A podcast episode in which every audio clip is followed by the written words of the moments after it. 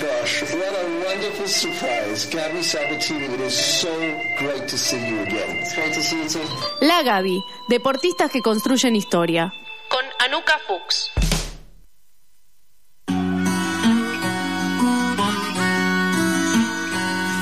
Tres minutos pasan de las dos de la tarde en todo el territorio nacional y también quizás algún país que tenga el mismo uso horario que nosotros, que debe haber alguno, Uruguay por ejemplo. Si nos están escuchando Uruguay, eso también son las tres, pasaron tres minutos de las dos de la tarde. Pero eso no es lo importante, sino lo importante es que estamos en conversación con nuestra amiga Anuka Fuchs, que para una nueva entrega de la Gaby, Anuka Fuchs también, que se ha visto cómo atendía en la reapertura del bar de la tribu, la tribu Mostra Bar el fin de semana. Hola Anuka. Hola, Ale, querido, ¿cómo están? Bien, ¿ustedes? Ustedes dije, Eh, porque me pues- imagino que estás acompañada con alguien. Sí, estoy con mi gato Ahí va. en este momento que está durmiendo en el sillón. ¿Cómo estuvo eh, la reapertura? Eh, bueno, fue bastante intenso, hay que, hay que decirlo. Eh, muchísima gente, ¿no? Sí. Pasó por... circuló, digamos, por, por el bar, por el viejo nuevo bar de, de la tribu. Eh, hemos podido disfrutar de unos ricos tragos, de unas buenas cervezas, de charlas con amigues. Eh, no quiero dar muchos detalles porque no sé hasta dónde puedo decir cosas y no quiero meter la pata, pero la pasamos muy bien. Bien, perfecto. Y está y eh, cuando arrancó el programa invitamos también a que se acerquen a la nueva propuesta del bar de la tribu, la tribu Mostra Bar, abierto de jueves a domingo. Quizás, quizás muy probablemente se crucen Analía Fernández Fuchs, que la escuchan los martes en eso que falta, acodada en la barra, quizás sirviendo algún rico trago. Eso es lo que voy a hacer yo cuando me la cruce a Anu ahí en, en el bar. Le voy a pedir que me haga su mejor trago. Anu, Perfecto, me ah, gusta. Tenías una columna de tragos. Eso te quería recordar, hemos Uh. hecho una columna de tragos, puedo puedo volver a sacar esas, esos secretos ¿Cómo, eh, de alcohol que tengo escondidos. ¿Cómo olvidarnos de ese enero donde había una columna de comida también y un día terminamos, eh, creo que tomando daiquiri y comiendo vacío al horno en el estudio de atrás? Todo eso es posible en enero, eh, ahora estamos en mayo, con lo cual no lo podemos hacer eh, y bueno, tenemos estamos en el contexto de la Gaby, pero bueno, quien tenga ganas de encontrar otro lado de Analia Fernández Fuchs, le invitamos a la tribu Mostra Bar y a decirle, vos te das una columna de tragos, prepárame tu mejor trago y ponerla en ese desafío. Me encantan los desafíos. Eh, este jueves, no sé si ya lo dijiste Ale, pero este jueves eh, está el ciclo de El Camalote que vuelve ahí con el cine al, al bar de la tribu, así que les esperamos. Claro, Ya desde el jueves. Sí, el jueves, eh, el jueves eso, el viernes hay un evento de la tribu y el sábado, bueno, más actividades, todo eso lo pueden encontrar en Instagram buscando la tribu Mostra Bar.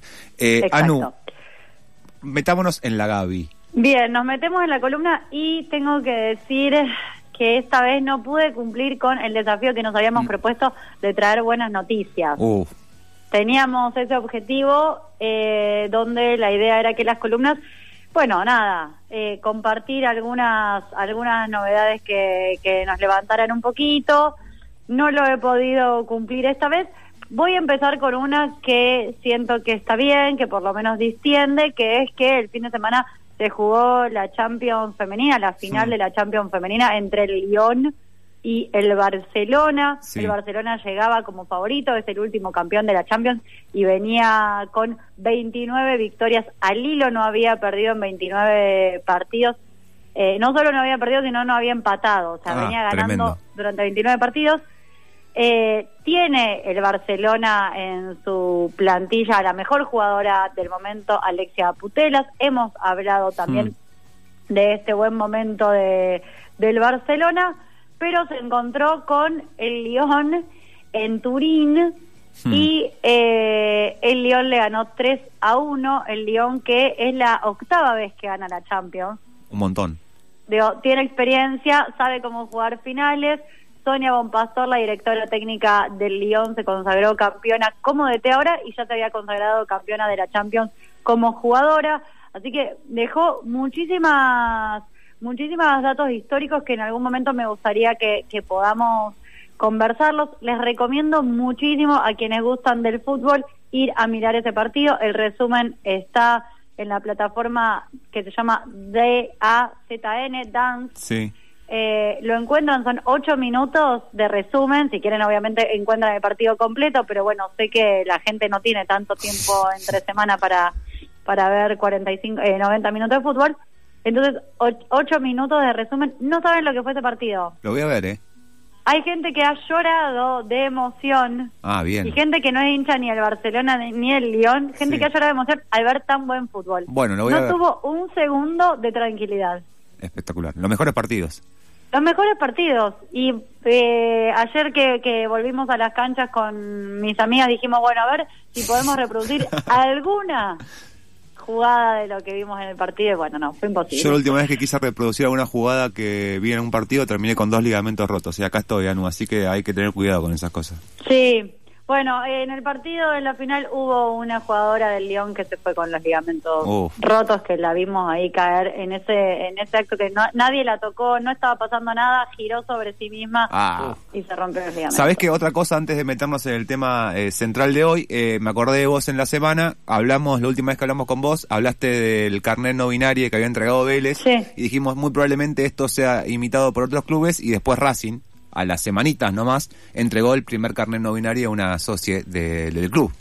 Exactamente, esa es otra gran noticia. Me encontré con, con Naimid, quien fue la primera socia de no binaria de, de Vélez, y justamente también me estaba contando que le llegaron consultas, como lo habíamos dicho, de distintas personas de diferentes clubes que estaban ya empezando a hacer ese, ese trámite y hemos entonces tenido la noticia del primer carnet no binario de Racing y esperemos que siga esto en los distintos clubes. Sí. Ahora sí, metámonos de lleno en el tema central de hoy, porque además del tema central de hoy que tiene que ver con la denuncia colectiva por acoso sexual contra Diego Guachi, también vamos a hablar, por lo menos a actualizar lo que es la denuncia eh, por violencia de género contra Sebastián Villa. Sí, Y esto te toca de cerca, Alejandro, porque venimos de festejar ¿no? el campeonato de Boca. Pero venimos bueno, de festejar el campeonato de Boca, exactamente. Esas contradicciones Bien. tenemos. Ahora metámonos entonces, como, como decíamos, eh, hace un año cinco jugadoras presentaron ante la FIFA una denuncia colectiva por acoso sexual contra un entrenador. Ayer se dio a conocer el nombre porque esto venía con secreto de sumario para ir desarrollando las investigaciones. Sí. El entrenador es Diego Guachi. Eh, nosotros en el, el año pasado, cuando estábamos en la Cruz de la Gaby con May y con Chacha, hablamos sobre, sobre este tema. Ayer lo que sucedió fue que la FIFA dio a conocer que decidió cerrar el caso que se inició luego de estas denuncias por acoso sexual contra Guachi, que es ex entrenador de las selecciones argentinas femeninas sub-15 y sub-17. Es un dato a tener en cuenta. Diego Guachi fue parte de la AFA como entrenador de las selecciones argentinas juveniles. Ah, actualmente te voy haciendo preguntas porque no estoy muy al tanto del caso. Actualmente él está trabajando eh, en el ambiente deportivo, futbolístico, digamos, ahora. Bueno, es una gran pregunta, Alejandro. Diego Guachi fue desvinculado de su puesto el año pasado cuando se dieron a conocer estas denuncias. No Sí. se dio a conocer el nombre, pero todos dentro del ámbito de, de la AFA y de la FIFA sabían y conocen el nombre. Hmm. Muchos periodistas deportivos también lo, lo sabíamos. Eh, fue desvinculado y se fue a Estados Unidos a dirigir algunos equipos universitarios masculinos. Mm. Cuando todo se calmó mediáticamente a fines del 2021, volvió a Argentina y empezó con las juveniles masculinas de Defensa y Justicia Hmm. y hace poco tiempo empezó a coordinar el plantel femenino de Defensa y Justicia que está en la primera vez. Wow. Así que Diego Guachi sigue en funciones, Diego Guachi sigue siendo entrenador de la FIFA, digo, sigue teniendo ¿no? el, el carnet que, que, que es reconocido por la FIFA. Entonces, ahora vamos a ver que quizás la respuesta de la FIFA tenga algo que ver con eso, ¿no? Bien. Porque dijimos que ayer la FIFA hizo eh, un comunicado público donde dice que decidió cerrar el caso eh, que, eh, que tenía estas denuncias contra el DT. La Comisión de Ética del organismo resolvió que no hay pruebas suficientes para acreditar los hechos por los que se acusó al director técnico. ¿Qué dice el fallo de la FIFA? Es bastante largo, pero saqué un extracto que dice, Sí. en vista de todas las consideraciones anteriores, la sala dice que la prueba obrante en el expediente es insuficiente para corroborar a su cómoda satisfacción el relato de los hechos por parte de las jugadoras. Ok. Esto decía el documento publicado ayer en la web oficial de la FIFA. Anu, pregunta. Sí. eh, mientras avanza, o sea, mientras, bueno, ya ahora cerró el caso la FIFA, pero esto tiene en paralelo una causa judicial, ¿entiendo? No, justamente por eso. Ahora voy a hacer un raconto de Dale. lo que sucedió para llegar hasta, hasta este momento de, de decisión de la FIFA. Sí. En mayo del año pasado, un grupo de jugadoras, de cinco jugadoras argentinas, presentó esta denuncia en la FIFA por acoso sexual contra Guachi, Sí. que por entonces se desempeñaba, como decíamos, en las selecciones femeninas de AFA. Sí. Después de un tiempo fue ele- elevada la, la demanda entonces al organismo y se lo desvincula a Guachi. Hmm. Recordemos que no había trascendido el nombre para no entorpecer el proceso. Ayer recién la FIFA lo hizo público. Por supuesto, la identidad de quienes lo denunciaron hasta el momento no ha sido revelada para garantizar su seguridad. Sí. En la demanda colectiva, los hechos fueron calificados como maltrato a menores e inconducta sexual. Bien. La presentación de la demanda incluyó testimonios de las futbolistas y también distintos materiales de prueba que fueron tenidos en cuenta por la Comisión de Ética de la FIFA durante el desarrollo de la investigación. Hmm. Las jugadoras estuvieron acompañadas por FIFPRO, una organización internacional que tiene sede en los Países Bajos y que tiene como objetivo defender los derechos de las y los futbolistas en el ámbito profesional. Hmm. FIFPRO fue la entidad que asistió y brindó el apoyo legal a las jugadoras que quebraron el silencio. Sí. ¿Qué decía la denuncia presentada contra Guachi por acoso sexual? Sí. Bueno, en el comunicado de FIFPRO decían, el entrenador en cuestión utilizó su posición de poder para intimidar y acosar sexualmente a distintas adolescentes, eh, algunas de 14 años, que se encontraban en la búsqueda de concretar el sueño de convertirse en futbolistas. Hmm. En lo que debió haber sido un entorno seguro, las chicas fueron víctimas de amenazas y comentarios sexuales de explícita y violenta naturaleza. Esto es lo que presentó parte de lo que presentó FIFPRO eh, cuando hizo y elevó la demanda a la FIFA. Bien. Ayer, Sí. la periodista Agustina Vidal dio algunos detalles en su cuenta de Twitter sobre las prácticas del DT que fueron denunciadas y que fueron presentadas ¿no? y que no fueron reveladas eh, públicamente. Pero lo que sí hizo saber Agustina es que a varias jugadoras les pidió fotos desnudas, a otras las amenazó con que si no enviaban estas fotos iban a jugar. Hmm. Y lo que sí hizo FIFA, a pesar de no dar, eh, de, de cerrar el caso por decir que no se contaba con pruebas suficientes, es decir, que FIFA reconoció que sí les pedía fotos, que las denigraba, que las insultaba y las amenazaba y que tuvo abuso mental. O sea, y a, pe- a pesar de todo eso, que FIFA reconoce eso, dice que no tiene información suficiente para avanzar en el caso. Exactamente, dice que no tiene pruebas suficientes. Tengamos en cuenta que a lo largo de este proceso las jugadoras pasaron por también situaciones de revictimización, ¿no? Contando una Claro. y otra vez las situaciones vividas con Diego Guachi. Pero acá llegamos al punto que vos preguntabas, Ale, sobre la denuncia judicial. Hmm. Lo que FIFA dice es, reconocemos todo esto, pero no hay una denuncia judicial en Argentina, entonces no podemos hacer mucho. Wow, qué quilombo, ¿no? Exactamente. ¿Qué va a pasar? Bueno, FIFPRO ya dijo que, dado que la sala de instrucción de la Comisión de Ética de la FIFA advirtió correctamente que el entrenador violó las normas de protección y acoso sexual, Sí. va a esperar que el jefe de investigación apele la decisión de la sala de adjudicación, que fue la sala que determinó cerrar el caso, cita el artículo 82, párrafo 2 del Código de Ética de la FIFA y dice que esto es muy importante ya que ni las jugadoras ni FIFPRO tienen, de acuerdo con las normas y la jurisprudencia actualmente vigente, derecho a apelar la decisión.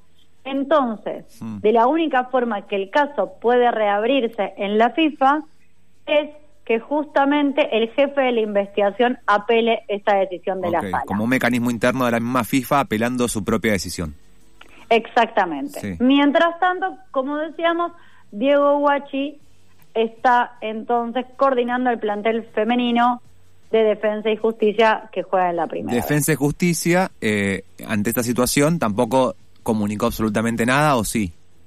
Hasta ahora no hemos visto ninguna publicación de Defensa y Justicia. Bien, bien. Eh, tampoco hemos visto eh, ninguna publicación de la AFA. Ok, y lo que puede llegar a hacer la FIFA en el caso de que se apele la decisión y vamos a suponer que avance en la investigación y diga, bueno, hay material suficiente para decir que efectivamente sucedió esto, es retenerle el, car- el carnet de, de director técnico reconocido por la FIFA. Exactamente. Es hasta ahí donde se puede llegar en, implicancias con esta denuncia vía FIFA. Exactamente. Bien. Exactamente. Sí me parecía importante, digo, también eh, traer, traer esta situación de lo que está pasando en relación a Diego Guachi, pero sabemos que no es un caso particular, lo, lo, lo repetimos siempre, no, no, no se queda en un nombre propio, ¿no? Sí. Esto me parece, y, y, y lo venimos charlando y dialogando, que tiene que ver con eh, un montón de factores determinados eh, que hacen no que sucedan estas estas situaciones. Hmm. Entonces eh, traemos también lo que está pasando con Sebastián Villa, lo decíamos, Boca está de festejo tras la consagración en la Copa de la Liga Profesional, pero mientras tanto la causa que investiga Sebastián Villa sigue su curso después de una nueva denuncia por violencia de género, Sí. abuso sexual y tentativa de homicidio. Recordemos que Sebastián Villa ya había sido denunciado por su ex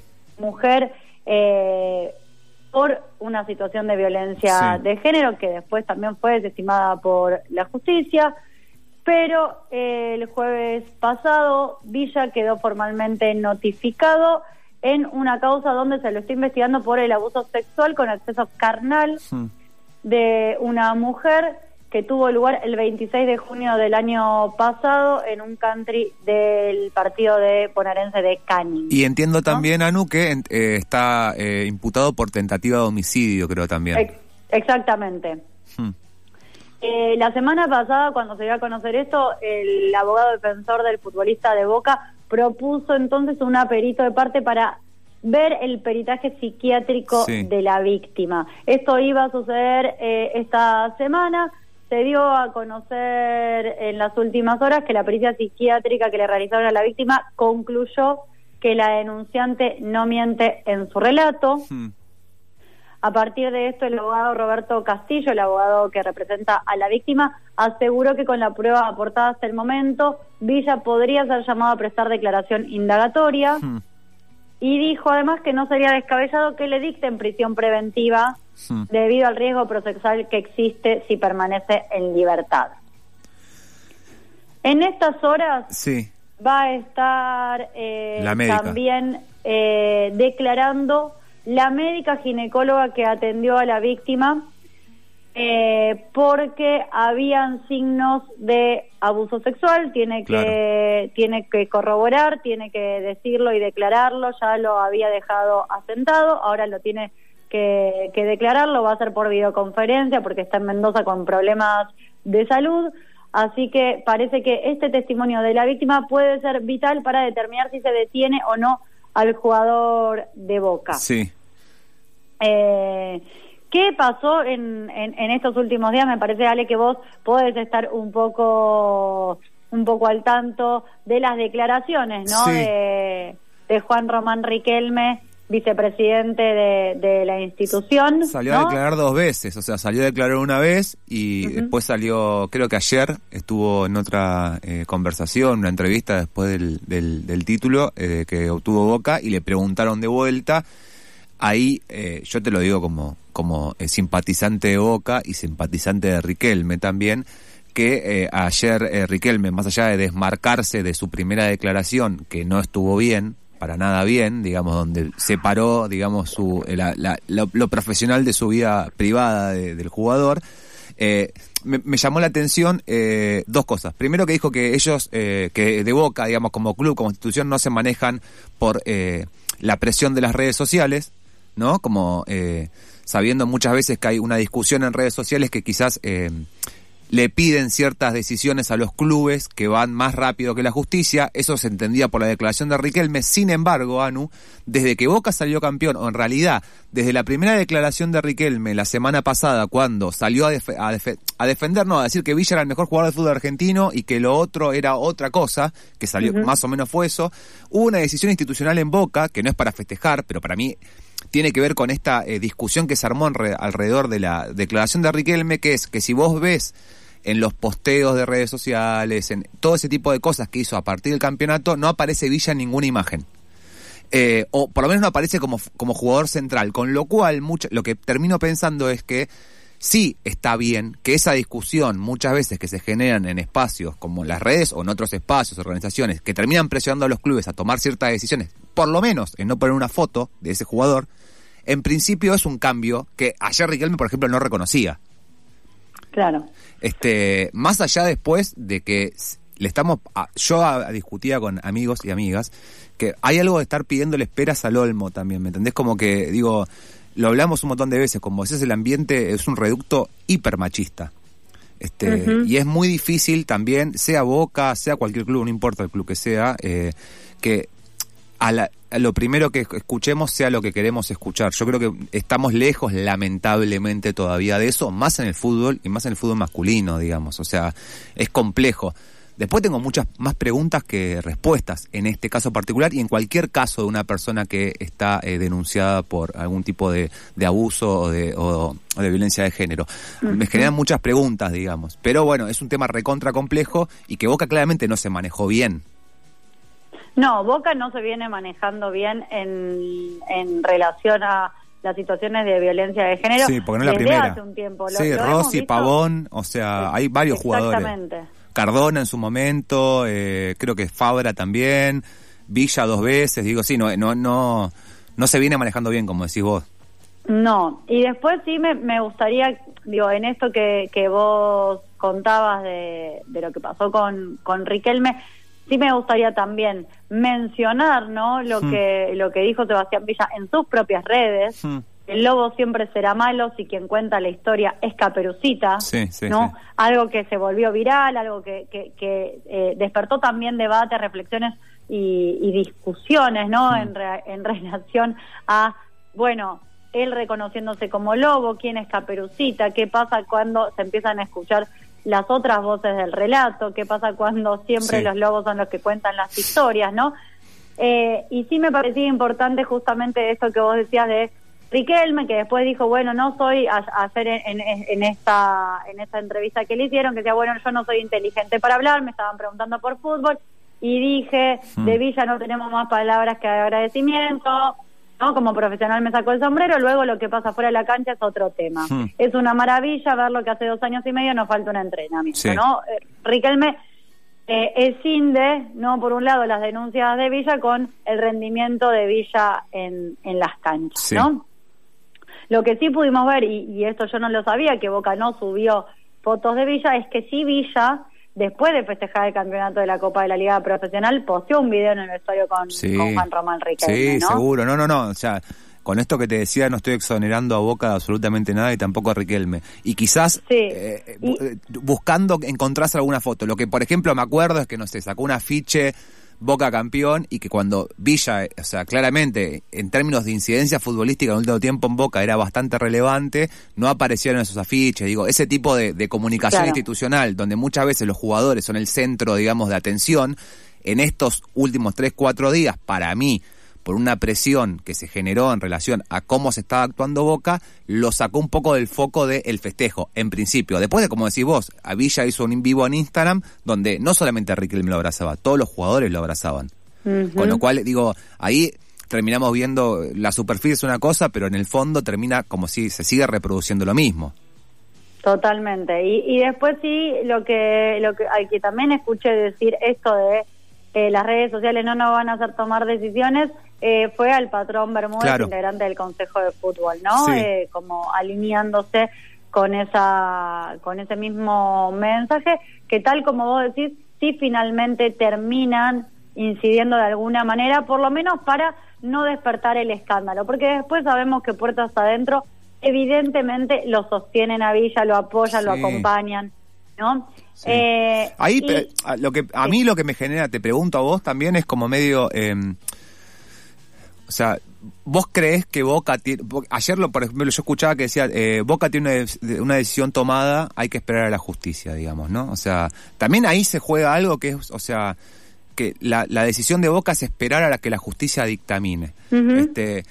Boca puede, por ejemplo, la justicia lo puede dictaminar culpable y sabemos que muchas veces esas personas que son dictaminadas culpables no van, no, no, no, no son detenidas, digamos, también, ¿no? Como que también hay algo ahí que es que, o sea, ¿qué es lo que debería ser la solución de Boca? ¿Venderlo, por ejemplo? ¿Esa es la decisión tomada que podría tomar Boca? No o sea, hay algo ahí Es la decisión que siempre tomó Boca en relación a sus jugadores denunciados por violencia. totalmente, digo, y ahí me parece que es como sacarse un poco el problema de encima. Totalmente. O sea, como no Sí, termina en eso resolviendo nada en fondo.